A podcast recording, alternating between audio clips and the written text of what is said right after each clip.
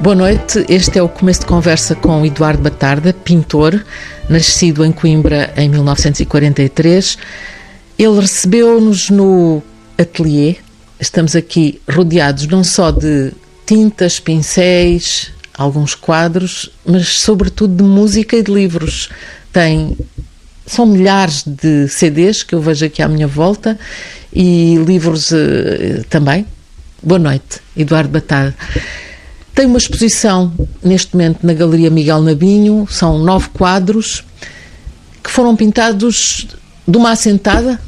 Foram pintados em sequência, foram pintados sistematicamente. São quadros que dependem de, de um script, chamemos-lhe assim, que eu fiz antes, ou que fui continuando a fazer à medida que pintava outros quadros.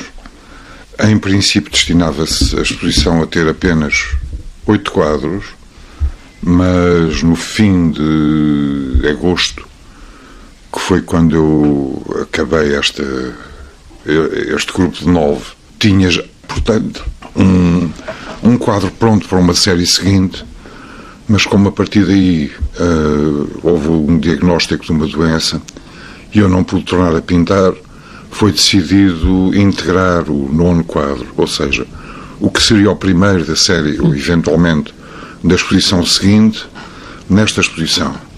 Portanto, são nove quadros, na medida em que são oito mais um. Tem, em alguns dos quadros que estão expostos na Miguel Nabinho, tem, o, o Eduardo Batarda tem um, umas figuras, umas personagens que me fizeram lembrar as, os seus, uh, as suas pinturas que se aproximavam muito da banda desenhada. Posso dizer isto ou estou a dizer um grande disparate? Pode dizer isso na medida em que, se as pinturas lhe fazem lembrar a banda desenhada, é porque têm qualquer coisa em comum e essa coisa em comum, em princípio, é a figuração, a figuração, a figuração apresentada com certas características formais. Uh, da tradição, precisamente da banda desenhada, dos bonecos animados, dos cartoons, etc. Uh, isso, obviamente, não nego que foi um, uma fonte, um conjunto de fontes que eu usei desde o princípio, desde o, enfim, meados dos anos 60, e que agora fui buscar um bocado disso porque às tantas apeteceu-me variar ligeiramente e pareceu-me que uma espécie de bonecos que aparecessem à volta ou sobrepostos como que a comentar ou, pelo contrário, a fazer ou dizer há partes relativos ao assunto ou à falta de assunto escrita nos quadros, podia ter, eh, enfim, algum efeito. Com algum trabalho. Estes quadros demoram-me, digamos, se eu fizer, se eu estipular uma, uma média de 9 horas por dia de trabalho, demoram-me também, em média, 21, 22, 23 dias. Cada quadro? Cada quadro. Esquecendo as preparações e esquecendo a escrita. As preparações não são muitas. A preparação é a preparação da tela, propriamente, do fundo? Eu, eu compro telas preparadas e muito bem preparadas e que já vêm isentas de irregularidades e do grão da tela e isso tudo. Mesmo assim, gosto de ser eu a, a começar esse, esse pseudo-preparado. É, digamos, uma fase em que há um não trabalho que, no entanto, é uma espécie de alibi para. Quer dizer, estamos a trabalhar sem estarmos necessariamente a inventar ainda nada. Quando diz que compra a tela já preparada, está a falar antes deste. Eh, temos aqui à, à nossa frente uma Não, tela. As telas preparadas e montadas. E montadas. Mas este verde que aqui está já foi. Já foi sim, foi posto por mim. Posto elas, por elas vêm brancas. Não, elas vêm brancas. Sim. E depois dá uma pintura da cor de base que, que escolhe. Event, eventualmente essa poderia vir ou não a ser a cor de base ou, ah, modificá-la. ou daquela figura mediana ou aquela figura do meio do quadro ou do, do fundo à volta dela ou vice-versa. Hum. Poderia ser ou não. Ou não. Ou não. Porque eu, eu hum, isso espanta-me, não é? Como, como é que se escolhe a, a primeira cor? como é que como é que chega a esta primeira cor que aqui tem? Porque cada quadro é diferente do de outro e Bom, essa, essa parte como é que isto aparece? Da, digamos da, da superfície ou das figuras abstratas que ficam por baixo, ou que melhor, servem de fundo à escrita, uh, é feita, como quase tudo nas minhas pinturas acrílicas, por tentativas. Portanto, eu experimento uma cor, essa cor é mais ou menos casual, encontrada por acaso, há, há alguns princípios, desde que eu comecei estas séries, portanto, desde, vá lá, 2014, esses princípios são que lido essencialmente com tons cinzentos coloridos. Portanto, são muitas vezes pardacentos, acastanhados, esverdeados, mesmo os amarelos são muito perversos, os encarnados são castanhos, etc. De tal maneira que, quando duas cores se encontram, podem dar o que se convencionou chamar uma harmonia, mas podem também aparentar instantaneamente uma espécie de contraste violento entre duas cores opostas, quando na realidade são dois tons não tão opostos como isso. Eu não posso esquecer que elas vão servir de base a uma quantidade de conversa, a uma quantidade de texto que tem que ser legível mesmo assim, que tem que ser legível quanto mais não seja a 2, 3, 4 metros, mas, no entanto, esse trabalho, como, como disse, é essencialmente improvisado. Até chegar ao fim dessa operação, tanto pode haver uma a sorte grande, sei lá, num dia, nunca consegui, mas em dois dias já fiz vários, mas mais normalmente serão cinco dias até a coisa estar satisfatória. Porquê, porque é isto acontece também? Porque sei que a não ser brincadeiras feitas num cantinho ou intervenções numa área menos importante, uma vez as letras pintadas eu não posso alterar o fundo, a não ser que seja maníaco, maluco ou que elimine as letras todas. A outra coisa de, do tempo de trabalho envolve, portanto, quando eu falo em 8, 9 horas de trabalho diário, posso estar a pensar em 6, 7 ou mesmo oito horas de trabalho a pintar e depois, a seguir ao jantar, ou pela noite, ou depois da televisão, ou às tantas da manhã, a escrita. Portanto, essa não está aqui contabilizada, embora na minha cabeça ela esteja. E a escrita só aparece depois de já ter a tela preparada ou a escrita já estava preparada não. antes? Quando começa um quadro, a escrita está pronta. De qualquer modo, tentou primeiro ir para a medicina. Ainda fez, ainda teve ali algum tempo em medicina e e pois, desistiu. Uh, o que é que lhe deu para ir para a medicina? Não, não me deu, deram-me, uh, sei lá, eu vim quando tinha 14 anos. Tinha feito o exame do, do antigo quinto ano do liceu.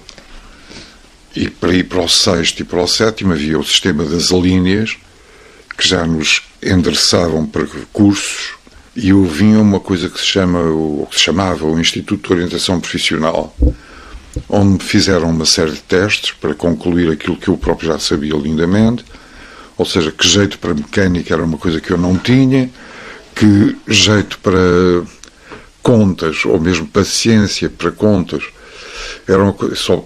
Pronto, tinha boas notas a matemática, tinha um explicador. Ah, nessa altura ainda não tinha.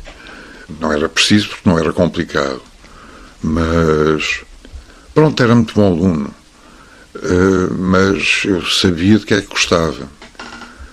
Uh, e o que, do que gostava o, era? O, o resultado, do, gostava de ler, essencialmente, na altura. Gostava de ler, gostava de ir ao cinema, gostava de arte, que praticamente nunca tinha visto, a não ser em criancinha, ou numa ou outra, ou outra vinda a Lisboa, ao Museu de Arte Antiga, etc. E uh, ao Porto também.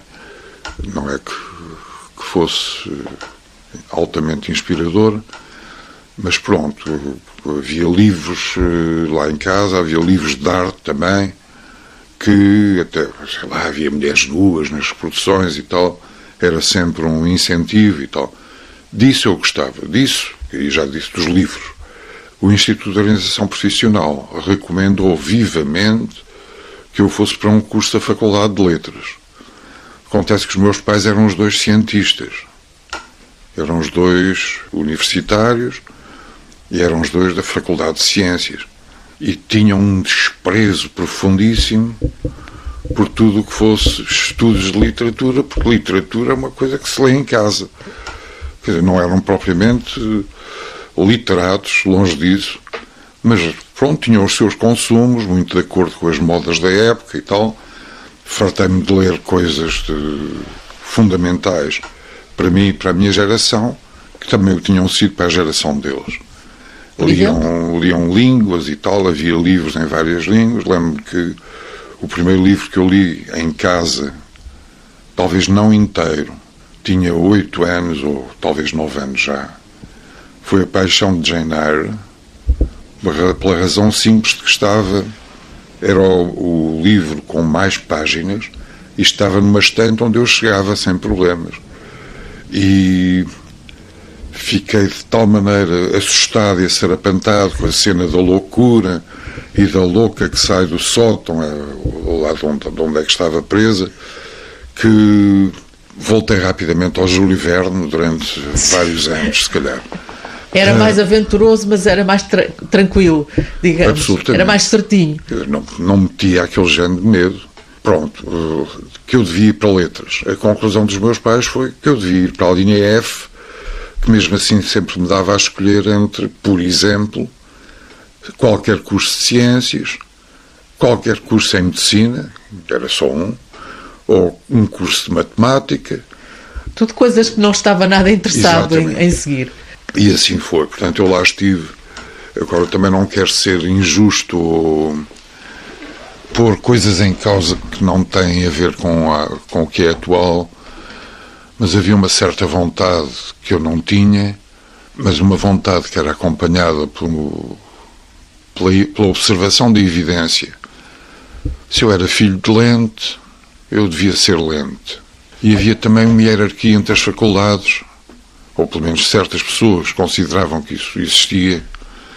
E eu, portanto, se não herdasse propriamente a cátedra do pai, então herdaria uma cátedra alguns, mas não, é uma coisa decente. Porque não medicina? Uh, fiz três cadeiras do primeiro ano, no primeiro ano, e nunca mais pus os pés nas aulas. E fez isso na Universidade de Lisboa? Fiz, não, fiz uh, isso na Universidade de Coimbra. De Coimbra? Sim, fiquei sempre em Coimbra. Uh, a única coisa que fiz no meu segundo ano foi apresentar-me ao exame da célebre anatomia, em que também, isso não posso comentar, talvez eu pudesse ter passado com 10 e ser um, vir a ser um daqueles médicos que ao longo de 12 anos e com um 10 em todas as cadeiras, conseguem abrir um consultório, sabe Deus aonde. Uh, não deu para isso. Não deu não, porque o Eduardo deu... Batarda recusou. Não, não deu porque na realidade eu fui recusado. Então? Venha, venha cá em outubro, diziam. Porque, porque do outro lado, do lado de lá da secretária do júri, havia também uma opinião que podia deixar passar alguns com 10, mas não aqueles que eram supostos ser bons. Portanto, mas... era preferível perder um ano ou vir em outubro. Foi isso que o salvou, digamos. Isso, se me salvou, não sei. Talvez eu estivesse muito mais feliz uh, se tivesse sido médico. Podia ser um. Não, não. Não, não, diga não isso. tinha sequer estômago para aquelas coisas mais repelentes, etc, etc. Não tinha jeito, não tinha paciência, não tinha gosto. Estava lá, pronto, assistia às coisas, via as coisas, palpava-as, mexia nelas, puxava pelos músculos ou pelos órgãos e sentia os cheiros, mas não era, não tinha qualquer espécie de interesse uhum. naquilo. E então, como é que é a alternativa aparece a arte? A alternativa aparece ainda um, sob a forma de uma tentativa de mudar para o curso de História e, portanto, no meu terceiro ano de Medicina eu estudo para fazer as quatro cadeiras que me dariam acesso ao curso de História, que davam, enfim, a muitas cadeiras de letras, que era História, Grego, Latim e Literatura, ainda fiz exames e passei, tive 10 a grego e juro, três meses, quatro meses depois, já nem o alfabeto sabia de cor. Mas depois não chegou a ir para a História? Não, não porque houve vários desenvolvimentos, ou cada vez aparecia em menos aulas e menos coisas, e a minha família passou a estar muito embaraçada e muito envergonhada comigo. Possivelmente suspeitavam que eu tinha uma vida dupla qualquer. O Além filho disso, de o filho de não se mostrava interessado. Pronto, ou era burro, ou atrasadinho, ou um estoura vergas, ou um boêmio, ou qualquer coisa assim. E não era nada disso, era um bocadinho disso tudo, que era estúpido, era com certeza, se não tinha passado em todas as cadeiras de medicina, de onde foi-me feito um desafio muito interessante, que o, e o desafio era, eu tinha que sair de Coimbra. E sendo óbvio que eu queria escolher outro curso, eu que escolhesse um curso, eu que fosse aceito nesse curso, tinha que ser fora de Coimbra, enquanto eu fosse menor, e na altura só se era maior aos 21. Aos 21, pois. Porque se calhar foi a minha sorte, mesmo assim, essa sim a minha sorte. O, o meu pai uh, sustentava-me e ajudava-me em tudo aquilo que eu precisasse para os estudos. E eu cheguei a Lisboa, informei-me, fiz a admissão às Belas Artes, sem propriamente ter muita preparação, um contínuo à porta da escola quando eu me fui inscrever, disse, mas já tem professor? Eu disse, não senhor. E lá me deu dois cartões de visita, dois professores diferentes. Os professores do desenho, não é? Exatamente. Fui, fui para dois, onde estive o um máximo, talvez, nove dias, sete dias, tanto. Mas, enfim, foi intensivo, percebi alguns truques, percebi logo que se deitasse o carvão de uma certa maneira para parecer mais rápido e mais espontâneo, podia atrair eh, alguma atenção ou, sobretudo, podia disfarçar alguns erros nas proporções e que a proporção era tudo, era assim.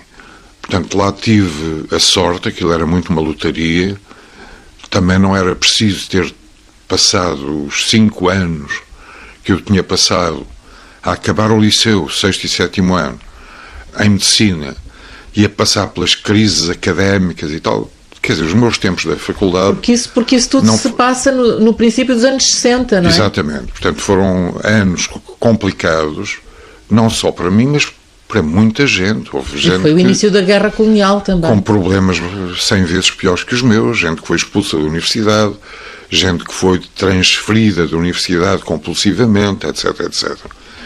Muitos dos meus amigos em Coimbra e em Lisboa eram, pertenciam esse, a essas duas raças. De onde, quando, quando cheguei a Lisboa, não só não, não tive muita dificuldade, não tive dificuldade para ela em fazer amigos novos, como encontrei muita gente que já conhecia, que gente que vinha de Coimbra, ou gente que eu conhecia dos dias de estudante e dessa, dessa coisa toda. Durante algum tempo ainda até perceber que a coisa era de facto incompatível com ter que sair da escola de Belas Artes para ir a correr, tentar pintar para mim, tentar fazer uma coisa diferente daquilo que se fazia nas Belas Artes. Que era muito, uh, era muito uma clássico. Era, era muito saudável. Era? Era muito saudável. Não havia. Pressupõe-se que, entretanto, eu passei sim, no exame de admissão. Sentei-me no exame de admissão, de um lado estava a Ana Jota do outro lado estava o Gaetan, ambos um bocadinho mais novos que eu, a Ana bastante mais nova que eu, para aí quatro anos mais nova que eu, parecia uma menina de 14 anos, e eu, já um veterano, com 21, não, eu ainda tinha 19 anos. Ah, porque eu, eu tinha entrado para a faculdade, tinha 16. Muito cedo, Muito cedo, era relativamente cedo para a altura. Mas daí também eu conhecer várias gerações de estudantada porque era, sei lá, tinha colegas bastante mais velhos e das outras faculdades também. Mas pronto, em relação ao ensino das belas artes, o ensino era suposto ser rígido, era vagamente absurdo, para não dizer, era completamente absurdo. Ou seja, pretendia-se num sistema mais ou menos rígido, com horários, cadeiras e programas mais ou menos controlados, mas com horários que iam das 8 da manhã às 5 ou 6 da tarde, com intervalos para o almoço. Pretendia-se uma formação de estudantes que desse como resultado aquilo que dava o sistema de 150 anos antes. Ou seja, quando os, os meninos entravam com 12 ou 13 anos em estúdios, quando se levantavam às 3 da manhã ou às 3 e meia para acender as lamparinas e varrer o ateliê ao mestre, e quando tinham trabalho de desenho durante 12, 14 horas por dia, durante 4, 5 anos, até terem direito a dar a experimentar a primeira pincelada, etc, etc.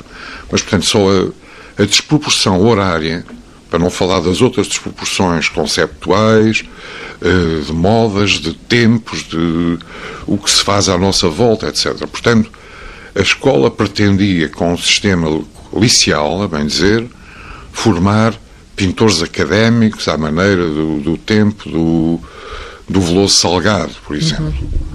Uh, obviamente não conseguiu nunca fazer coisas dessas.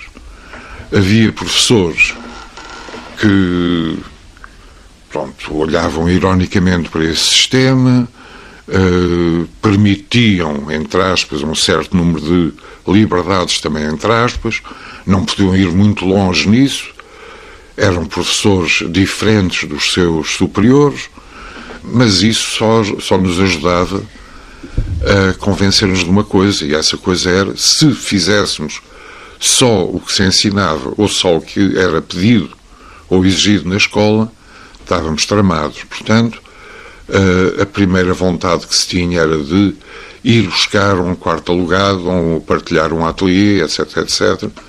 E era frequente, e acabou por ser para mim também frequente, sair da escola, à qual se ia mais ou menos cumprir os horários, não, para não reprovar por faltas, e ir então começar o dia de trabalho, apalhar o elétrico, o meu primeiro ateliê partilhado foi aqui no bairro de Campo de Ourique, onde eu agora moro. Onde mora, sim. E portanto e... o salto, o salto para ir para a Inglaterra foi uh, o salto para o, o oposto? Ou, ou, o ensino também uh, onde. Pois, o, o, ensino não nos preocupava muito. Eu lembro-me que, ou de que ainda no primeiro ano e depois no terceiro ano, Houve várias excursões que eram inspiradas, em boa parte, pelo associativismo de estudantes, a ver a famosa Escola do Porto, onde eu viria uns anos depois a ir parar para dar aulas. E havia aquela coisa, aqui deixam fazer moderno, que deixam até alguns pintar abstrato, sem reparar que a ideia de liberdade que podia ser retirada disso que deixavam fazer era uma ideia a muitos títulos completamente errada e completamente falsa. Ao fim e ao cabo, encontrávamos maior liberdade a fazer só e a ter como únicos valores aquilo que era o nosso trabalho fora da escola e limitar-nos a cumprir calendário e a cumprir o que os professores querem sem prestar a maior importância ou sem respeitar, uh, em termos de critério, se era bom se era mau o que fazíamos na escola, enquanto alguns dos nossos colegas, aqueles que prestavam unicamente atenção à escola, discutiam o que era bom, aquele meu Santo António era muito melhor que o teu. Aquela minha Sagrada Família tinha qualidade e o mestre não foi capaz de olhar para aquilo, era muito espiritual, esse tipo de coisa. Pois, tínhamos. Portanto, eu, eu perguntei-lhe se depois o salto, quando vai para a Inglaterra estudar. O salto é muito maior porque eu, entretanto, vou para a tropa. vou e foi para a realmente tropa um salto. Em 68, e sim, foi um bocado um salto. Depois houve algumas particularidades no meu, no meu serviço militar que me fizeram concluir que eu tinha que ir para, para Londres, no caso. Portanto, a decisão não foi tomada unicamente sobre informações ou sobre fatores artísticos ou de ensino, foram também coisas práticas. Quando eu percebi que, embora fosse fazer um serviço militar de três anos e meio, como não tinha sido chamado para a África, mas pertencia a uma arma combatente, a um ramo combatente das Forças Armadas, eu sou artilheiro. Artilheiro. Uh, percebi aí que era uma lei não, não escrita, não muito conhecida, mas percebi que ia, iria ser mandado para a vida civil durante 3 a 4 anos. E depois, depois voltava. Depois era, tornavam a chamar-me. E aí tinha mesmo um mais três anos, certeza absoluta, com três anos em zona de combate. E, e não queria isso. E, e com responsabilidades de comandante de companhia, ou seja, capitão. Isso era o destino que me estava preparado e era já o destino de alguns homens um bocadinho mais velhos que eu via no quartel em que estava, com olhares vazios, a jogarem bilhar o dia todo, à espera de serem chamados para outro sítio, para formarem batalhão e tal. E a gente achava, e era, havia razão nisso, tipos com 34, 35 anos, que tinham feito já 4, quatro anos de serviço, eh, até 6 anos antes, supostamente, e que iam ser chamados para 4 anos, tinham as vidas profissionais e familiares, etc., acabadas, conheci alguns, isso era verdade, eram pessoas em desespero.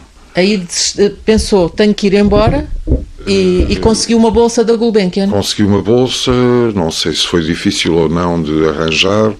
Eu era um aluno, era bom aluno, cheguei às Belas Artes e não quer dizer que as Belas Artes fosse uma coisa mais fácil. É óbvio que era mais fácil. Muito mais fácil do que medicina. Alguém pode dizer, não, ah, não são coisas comparáveis. Em termos de facilidade ou dificuldade, praticamente tudo o que é físico e que diz respeito a estudo é comparável. Basta dizer que nos dois anos em que tínhamos em Belas Artes a cadeira de anatomia, eu acho que tive 18 nos dois sem estudar, enquanto em, em medicina não conseguia claro. sequer chegar ao 10. Uh, ah, era tão simples como isso.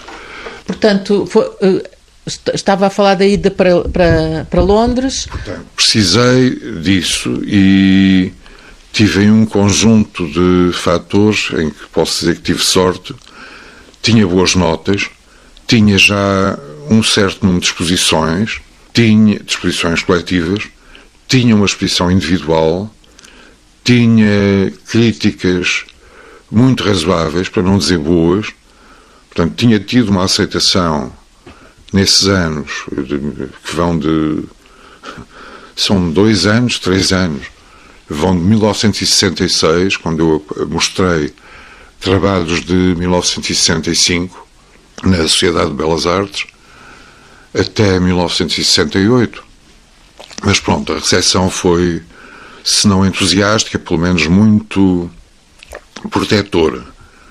Eh, se não entusiasmante, foi pelo menos amiga. Mesmo a crítica de arte afeta o antigo regime, não bateu muito, bateu na, na, na, minha escrita, lá está, não por eu escrever nos quadros, mas porque. Por aquilo que escrevia. Porque era estrangeiro. Isso. Não era suficientemente não patriótico. Se não se faz.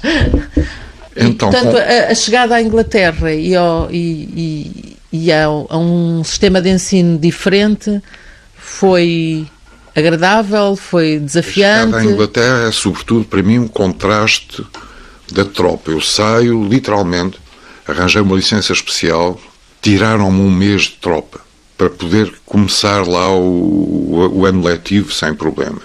Portanto, saí literalmente do quartel um dia para dois dias depois estar no Royal College of Art.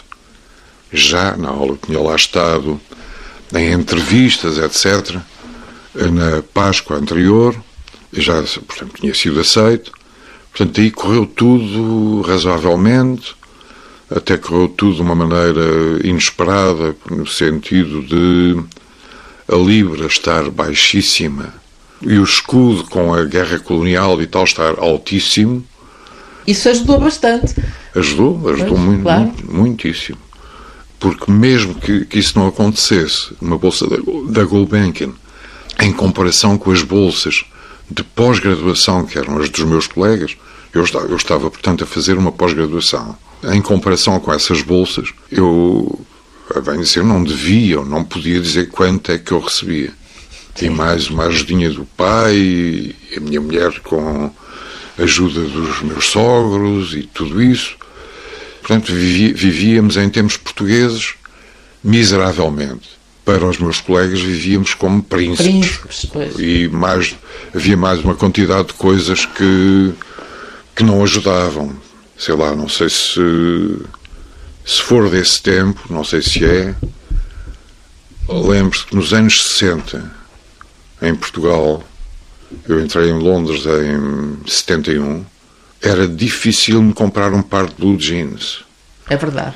Compravam-se pelo preço pelo qual um homem podia fazer um fato completo num alfaiate muitíssimo decente.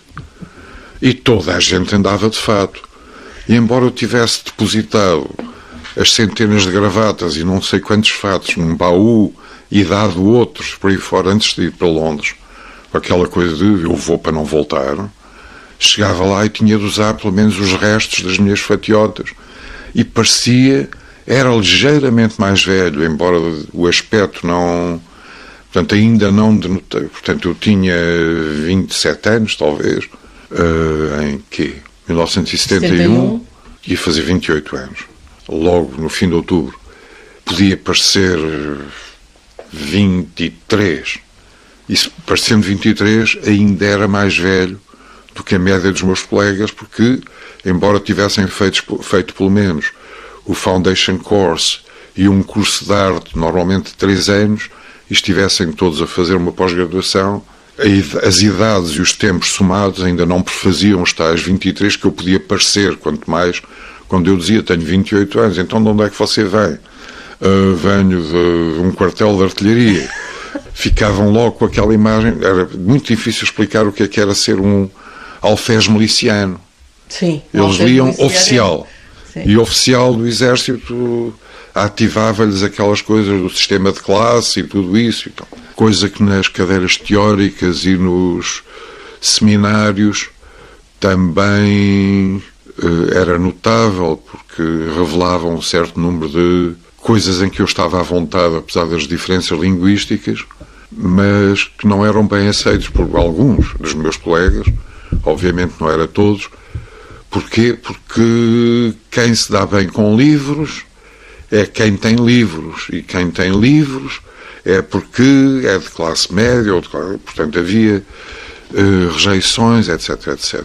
Eduardo Batarda, como isto é uma, uma entrevista de rádio, tem- temos um tempo limitado eh, e e vou-lhe só perguntar um, um- Presumo que havia diferença no tipo de ensino que havia em Inglaterra, mas também havia diferença no acesso à arte, não é? Eh, enquanto, como disse há pouco, em Lisboa tinha o Museu da Arte Antiga tinha, e tinha os amigos e as pessoas com quem se dava, em Inglaterra tinha acesso a museus um pouco mais recheados. O acesso que eu tinha à arte e do qual falei há bocado tinha a ver com os meus tempos de miúdo de liceu Sim. e eventualmente os meus tempos ainda de estudante de medicina. Mas tínhamos livros e quando cheguei a Lisboa havia out- outras coisas. Havia os livros que os outros tinham e havia as revistas e havia as livrarias, havia qualquer coisa. Obviamente que o acesso direto à arte estava limitado à arte que se fazia em Lisboa. Lembro-me que vi o meu primeiro Niquias na montra de uma loja de decoração, no Chiado. E passei, viriam a pôr lá mais Niquias de vez em quando. Eu lembro-me de ficar muito tempo a olhar para as pinturas do Niquias, porque era uma oportunidade de as ver, que mesmo assim era única. Ou então tinha de ficar à espera de uma exposição individual que eu não conhecia, embora na altura os conhecimentos entre gerações fossem muito mais simples do que são agora, porque havia muito menos gente, não é? Quanto à acessibilidade da arte em Londres, evidentemente, isso foi para mim o principal. E os museus?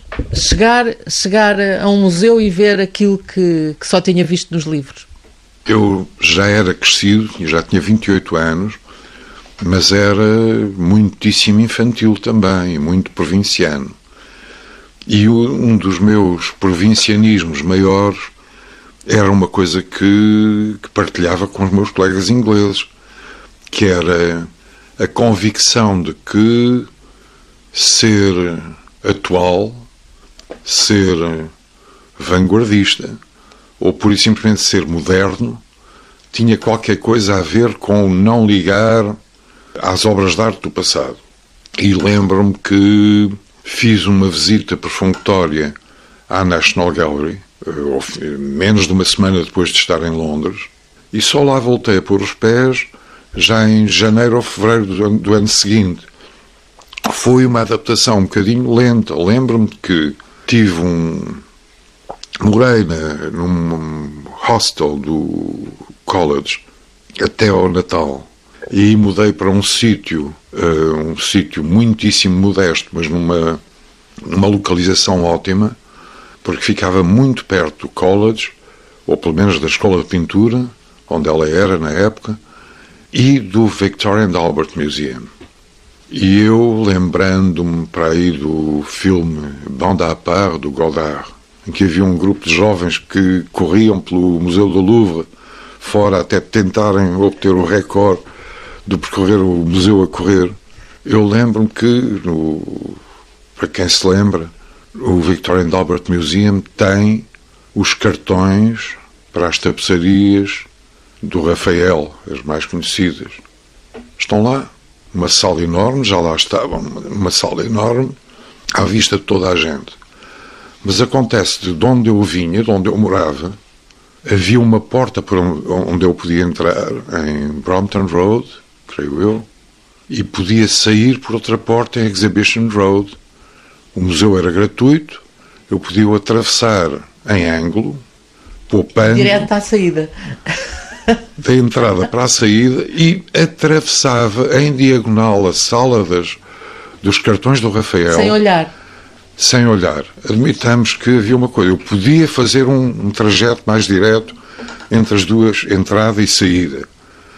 Mas desviava-me um bocadinho para atravessar a sala em diagonal, a sala dos cartões das tapeçarias. Mas sem dar, sem dar confiança. De, exatamente. O prazer que eu tinha em fazer aquilo como se estivesse, como se nada fosse. Eu cá. Que é isto? Eu cá era como se já tivesse aquilo de cor e salteado e mais, tivesse alguma razão para desprezar aquilo, para achar que aquilo não era preciso. Isto depois passou-lhe? Passou-me muito depressa e foi evidentemente a minha ocupação principal enquanto eu estive em Londres. Portanto, trabalhava, a partir de três quartas partes do primeiro ano passei a trabalhar também em casa, porque arranjei uma fórmula que fisicamente me permitia trabalhar sob papel, em dimensões relativamente pequenas, e podia, podia trabalhar mais assim. E dessa maneira, portanto, trabalhava à noite em casa, não dormia lá muito, e nos dias de aulas e nos fins de semana, portanto, nos dias de aulas, pelo menos dois dos dias de aulas, tirava a tarde para ir para a National Gallery ou para descobrir os, os museus pequeninos, o Courtauld Institute, por exemplo. Um, estou agora a esquecer-me de não sei quantas collection, daqui a um bocado já me lembro, que ia seguindo e, sobretudo, as exposições temporárias. Que essas é que eram da arte contemporânea? Uh, algumas eram da arte contemporânea, outras não. E, portanto, portanto, isso eram coisas impossíveis de ver em Portugal, impossíveis de imaginar em Portugal. Em princípio, eu suponho que fui a todas as maiores e a todas as de segunda que houve em Londres nos anos em que eu lá estive. É evidente que isso é parte integrante e principal da minha formação. Uh, devo dizer que algumas exposições de arte contemporânea, curiosamente, uh, que eu vi, algumas das mais interessantes, eram na própria galeria do meu colégio, porque tinha uma diretora que era muito à la paz, que era a Rosalie Goldberg.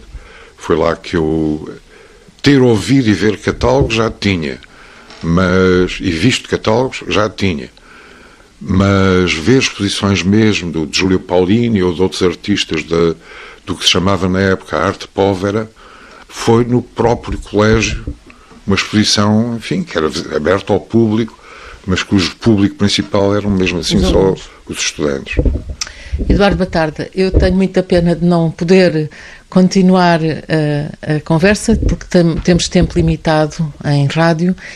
Vou agradecer-lhe esta conversa e esta abertura do seu, da sua casa e do seu ateliê e vou despedir-me. É, este começo de conversa registado na, na, no site da TSF. Amanhã será publicado no Diário de Notícias numa versão curta e uh, a versão completa estará disponível tanto no site da TSF como no site do Diário de Notícias. Muito obrigada e, uh, volto a dizer, há uma exposição de Eduardo Batarda neste momento e que vai prolongar-se por março uh, na Galeria Miguel Nabinho, em Lisboa.